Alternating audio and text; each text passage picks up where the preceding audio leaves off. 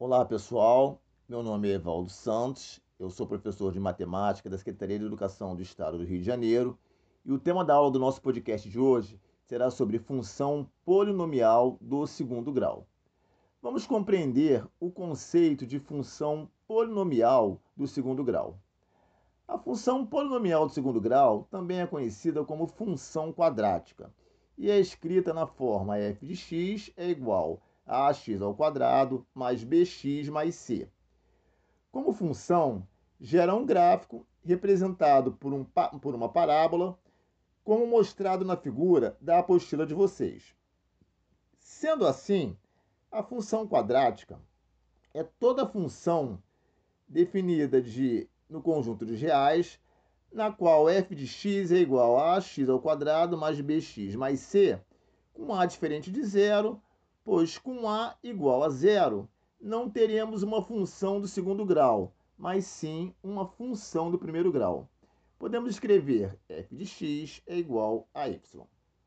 O significado dos coeficientes.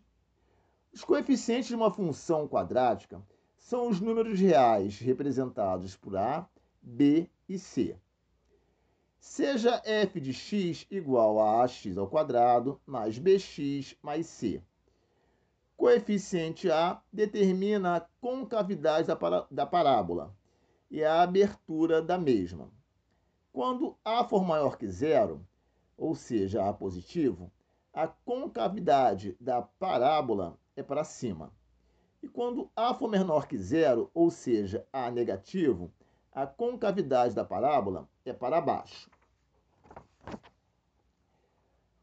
É, o coeficiente C representa o ponto de interseção da parábola com o eixo.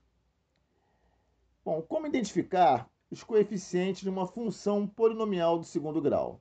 Vamos a um exemplo. Sendo f de x igual a menos 2x elevado ao quadrado mais 3x menos 8, determine os seus coeficientes. Como solução, nós teríamos o a igual a menos 2, o b igual a mais 3 e o C igual a menos 8. Vamos agora analisar e representar graficamente os coeficientes de uma função polinomial do segundo grau. Vamos lá, então. Sendo f de x igual a menos x ao quadrado mais 3x mais 5, como é representada graficamente de acordo com seus coeficientes? Como solução, nós teríamos a é menor que zero. A parábola tem concavidade para baixo. E sendo C igual a mais 5, a mesma intercepta o eixo Y no ponto mais 5, como vemos na figura da apostila de vocês, ok? Então, pessoal, essa foi nossa aula de hoje desse podcast.